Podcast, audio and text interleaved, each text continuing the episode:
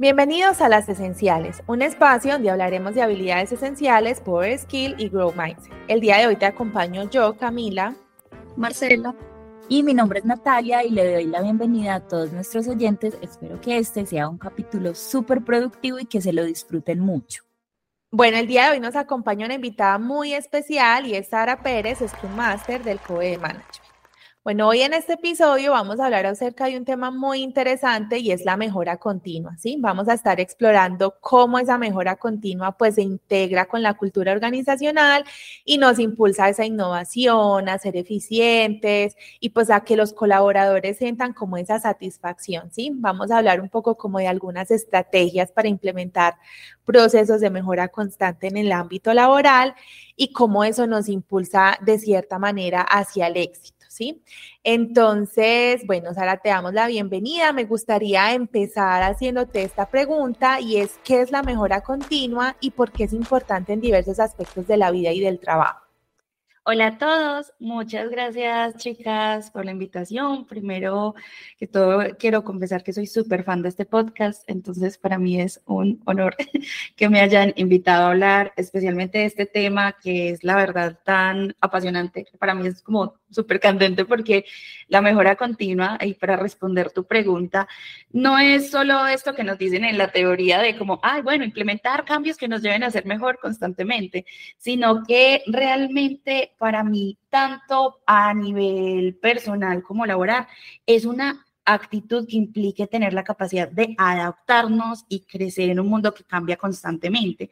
Entonces, esto es un reto diario, básicamente, porque, digamos, las adversidades uno no las puede predecir, pero siempre tiene que tratar de estar dando lo mejor de sí para poder llegar como a un estado mejor.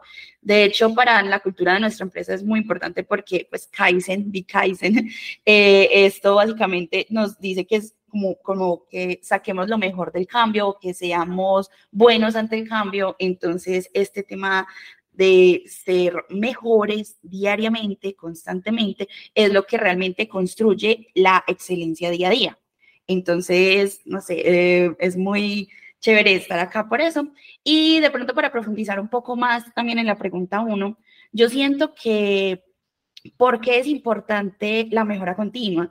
Creo que es, si nosotros, bueno, en el mundo por ahí dicen una frase, no recuerdo quién la dijo, pero es como en el mundo no sobrevive quien sea el más fuerte, sino quien se adapte mejor y más rápido. Entonces, este tema justamente es importante, ya que para, digamos, no solo sobrevivir, sino mantenernos constantes, mantenernos lejos de la obsolescencia. Es importante eh, mantenernos actualizados, mantenernos mejor, buscar nuestra mejor versión. Entonces, de esa manera es como siento que se vive la cultura o el pensamiento de la mejora continua. Qué bueno eso que dice Sara, porque mm, yo también soy muy partidaria de pensar que esa mejora continua va de la mano con esa adaptación al cambio, ¿sí? Y que eh, puede que nosotros hagamos las cosas mm, con excelencia, ¿cierto? Que seamos los mejores, que tengamos estrategias muy bien consolidadas, muy bien definidas, y digamos, no, es que esta idea que yo tengo ya, o sea, es la mejor, ¿sí? Pero entonces es la mejor en este momento, pero como nosotras hablamos incluso en los training, el cambio es constante y eso es algo que no podemos evitar, ¿sí? Puede que incluso las cosas hayan cambiado. Ah, si yo doy una mirada hace un mes, las cosas son diferentes en este momento, ¿sí? Incluso miremos hace un año y bueno, yo siempre digo, si ustedes tienen hijos, sobrinitos y demás, pues van a poder ver cómo ese cambio constante en ellos de que van creciendo y así sucede con muchas cosas en la vida, ¿cierto? Entonces, puede que yo tenga algo súper bien eh, formado, ejecutado, que ya lo haga súper bien, pero cada día hay cambios, entonces también tengo que estar pues como fluyendo con ellos, ¿cierto? Como adaptándome a esos cambios, hacerlo cada vez mejor. Puede que en este momento en el mercado haya ciertos conocimientos, pero para el próximo año pues hayan cambiado un montón y hayan nuevos, entonces me tengo que estar actualizando, ¿cierto? Entonces vemos que esa mejora continua pues nos permite es como eso, ¿cierto? Eh, aprender nuevas habilidades, adaptar nuevos hábitos, eh, desarrollar como ese sentido de logro y de superación, ¿sí? Entonces a mí me parece como muy maravilloso este tema de la mejora continua, que vuelvo y digo, también nos permite como ser resilientes y irnos adaptando a esos cambios. Me parece súper chévere todo lo que nos acabas de decir. Y de pronto también para sumar otra cosa, que no es solamente, como tú, bueno, como tú decías, es una actitud. Y cierto, y la actitud implica también varias cosas, como por ejemplo ser humilde y tener esa capacidad de entender que no somos producto terminado, ¿cierto? Que cada día nosotros podemos mejorar, que cada día podemos aprender y desaprender, ¿cierto? Por como de lo que de los conceptos que ya teníamos como preestablecidos, darnos cuenta de que también tenemos como derecho a desaprender y aprender cosas nuevas y también hacer esta las paces. Yo siento que lo más clave acá es hacer las paces con la idea del el perfeccionismo o de ser perfectos, de todo lo tenemos que hacer perfecto. Yo creo que esto es más esta actitud también es de hacernos a la idea de no aspirar a esa perfección, sino de hacer las cosas de la mejor manera con las mejores cosas y recursos que tenga cada día para así, eh, digamos, lograr lo que ahorita mencionábamos, que es ser excelentes. Sara, tengo aquí, de acuerdo pues como a esto que, que acabamos de, hablar y en el rol que vos tenés, en la experiencia eh, con, con clientes, bueno, en el rol en general, contanos qué desafíos crees que suelen enfrentar las personas y las empresas al adoptar un enfoque de mejora continua y cómo se pueden superar. Uf, esta, esta parte, esta pregunta es muy interesante porque realmente hay varios y los quiero mencionar, pero creo que el, más, el mayor desafío es el tema de la resistencia al cambio. Y es que tanto para las empresas como para las personas es un tema teso porque es inherente para el ser humano, pues como no querer incomodarse y el cambio representa justamente eso, salir de mi zona de confort, tener que moverme de donde quiero estar. Entonces creo que uno de los principales desafíos es buscar cómo primero disminuir esa resistencia al cambio y segundo, gestionar esos cambios para convertirlo como en acciones que luego ya no se sientan.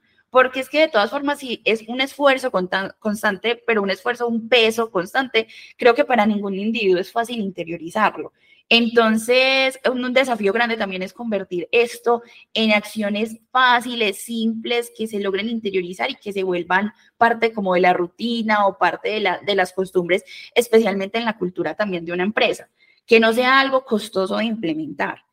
Bueno, entonces para superar estos desafíos que estábamos mencionando, siento que lo primero es, quiero citar una frase.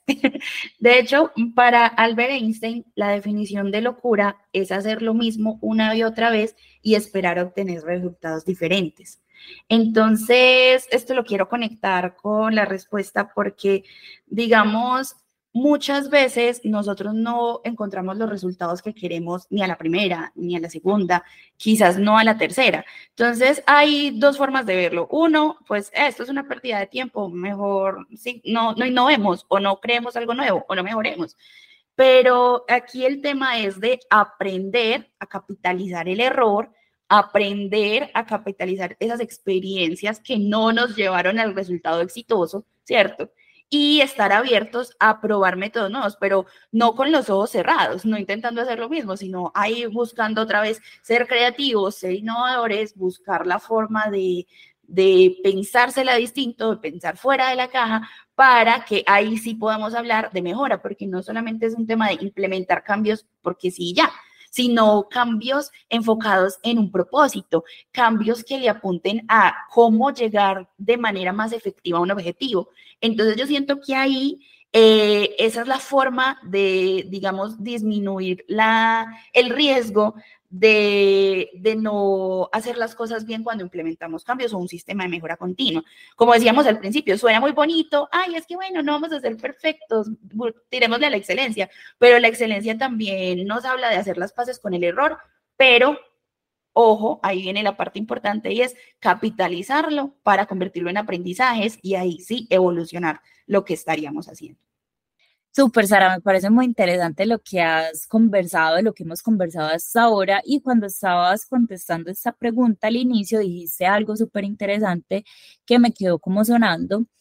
Y me gustaría preguntarte cómo se podría encontrar un punto de equilibrio en esta adaptación al cambio, ¿cierto? Que no se vuelva como un escudo esta adaptación al cambio y que no se vuelva un arma de doble filo, donde en vez de estar evolucionando, creando cosas nuevas y, e innovando para una mejora, lo que yo esté haciendo es un montón de reprocesos porque todo el trabajo anterior digamos que no estoy teniendo un análisis real del impacto que tengo al cambiar ciertas cosas y genere todo el, efecto contrario, ¿cierto? Entonces, ¿cómo se podría encontrar un punto de equilibrio en esa adaptación al cambio para poder utilizarlo como a nuestro favor, que realmente sea productivo, pues como para el equipo o en la vida en general, en los proyectos que tengamos? Bueno, eh, Nati, yo siento que hay dos formas como de, de pronto no de hallar un punto de equilibrio, pero sí de disminuir los riesgos frente a lo que planteas. Uno, nos lo dice la cultura ágil, una de las formas nos la dice la cultura ágil, que es, eh, digamos, equivocarse rápido y barato, ¿cierto? Entonces, la idea, como lo estaba diciendo ahora al principio, era como uno debe no tener miedo de cometer error y empezar a hacer rápidamente para poder aprender rápidamente y poder, digamos, hacerlo de manera barata para que, digamos, esto como tú dices, no se convierta en un ciclo de, de ay, todo lo vamos a mejorar, mejorar, mejorar y nunca entregamos un resultado, ¿cierto? Sin embargo, también, digamos, el método Kaizen nos da como una fórmula para que también vayamos navegando esa incertidumbre y naveguemos este, este proceso de, de, no saber si vamos a obtener el resultado esperado o si vamos a obtener, o bueno, si vamos a ser mejores, ¿cierto? Y este método es como un ciclo continuo, es decir, uno continuamente estar planificando, haciendo, comprobando y ajustando para mejorar. Entonces, esto lo que quiere decir es que en cada fase del proyecto, en cada fase eh, del, ciclo o, de lo que sea que estamos trabajando, tenemos que planear, hacer, comprobar y ajustar. Y de esa manera mejoramos. Con esto es, digamos, la forma en la que capitalizamos el error para volverlo aprendizaje y entonces en la siguiente iteración, como lo llamamos, digamos que logramos, uno, no hacer lo que estábamos haciendo mal, sino hacerlo bien y tratar de planificar o prevenir riesgos para, digamos, estarlo haciendo de la mejor manera que nos lo imaginemos. Ya ahí sí nos enfrentaremos a los desafíos que nos traiga lo que no podemos planear, pero si se trata de todo el tiempo estar inspeccionando y adaptándonos. Creo que esa es la forma en la que la, la mejora continua se vuelve una herramienta y no un limitante. Eh, Sara, ahí eso que mencionas de Kaizen me parece súper interesante conectarlo también, pues como con, con la filosofía Kaizen que vivimos de, dentro de, de Sofka. Y me parece importante mencionar también que dentro de esas ideas o, o filosofía de Kaizen eh, hay algo muy interesante, es que ellos hablan que el mejoramiento debe ser constante, permanente, que si algo está bien hecho, eh, se puede mejorar, eh, pero también es importante ahí, pues como conectándolo con lo que decís, que dicen que la idea es poder hacer cambios, aunque sean pequeños, pero que sean constantes y que ahí creo que es donde van a dar como frutos o resultados importantes a través de esos cambios eh, cotidianos o, que aunque sean pequeños, pero que la idea es que se generen esa acción de estar proponiendo, innovando, así sea a través de pequeñas acciones. Así es, Marce. También hay algo muy, muy importante como ligado a lo que tú dices, y es que es bien importante para la mejora continua no enamorarnos de la idea o no enamorarnos de las soluciones que proponemos en un principio, porque, digamos, al enamorarnos es difícil que nosotros queramos modificarlo o desaprender o adaptarlo. Entonces dicen que no te enamores de la idea, sino enamórate del problema, porque al enamorarte del problema pueden haber muchísimas soluciones, muchísimas ideas o muchísimas versiones de todo lo que podamos hacer para que, digamos, día a día podamos estar encontrando nuevas formas de mejorar y de hacer las cosas como en su mejor versión, por así decirlo.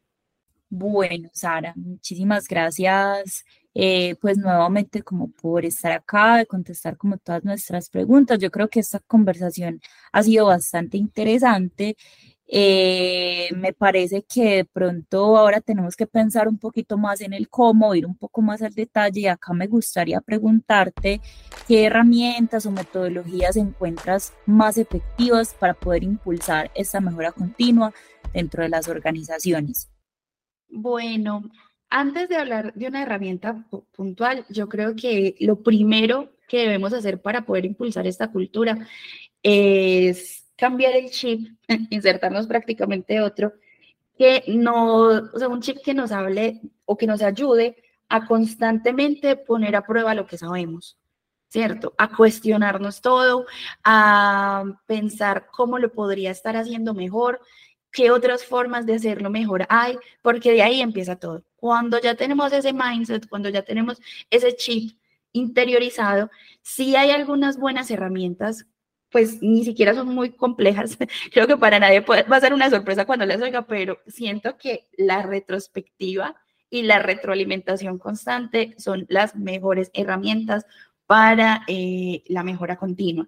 No me refiero tanto a la retrospectiva del evento Scrum, pues donde vamos cada que se acaba un sprint y entonces el equipo se pregunta qué hicimos bien, qué hicimos mal y qué acciones vamos a hacer para mejorar, sino de verdad cuestionarnos, hey, lo que estuvimos realizando sí estaba apuntando al objetivo que queríamos. Eh, ¿Qué maneras hay de lograrlo más fácil o más rápido o con menos riesgos?